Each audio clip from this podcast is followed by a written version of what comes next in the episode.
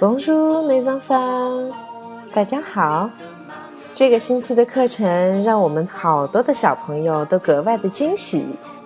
小朋友们往往是情感最真挚的。当我们学习了怎么样表达我爱什么样的事情或者什么样的人以后，大家都开始了向爸爸妈妈示爱的这样的过程。糖糖妈妈感到非常的高兴。那么今天的课我们就要进入一个小高潮了。我们表达了我爱谁，我爱什么样的事物，但是有一句话唐妈一直都没有教给大家。这句话是好多好多人在学习一门外语的时候最想学习的第一句话，那就是“我爱你”。我相信英语的“我爱你 ”（I love you）。应该老老少少大家都会说，但其实法语的“我爱你”会显得格外的浪漫。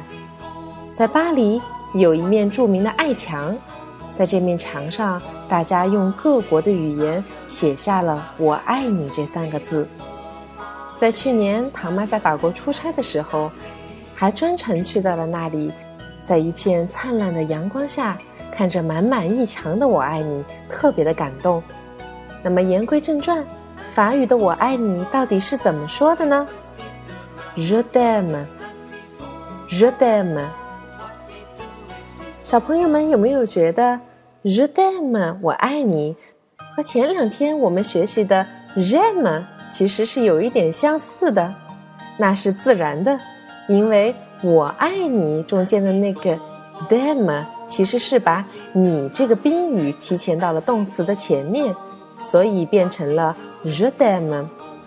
今天我们不细讲这个宾语前置的用法到底是怎么用的，大家只要记住“我爱你”在法语中是 je t'aime，je t'aime。那么今天唐妈给小朋友的小任务就是怎么样回家来告诉爸爸妈妈“我爱你”，妈妈 je t'aime，爸爸。Je t'aime。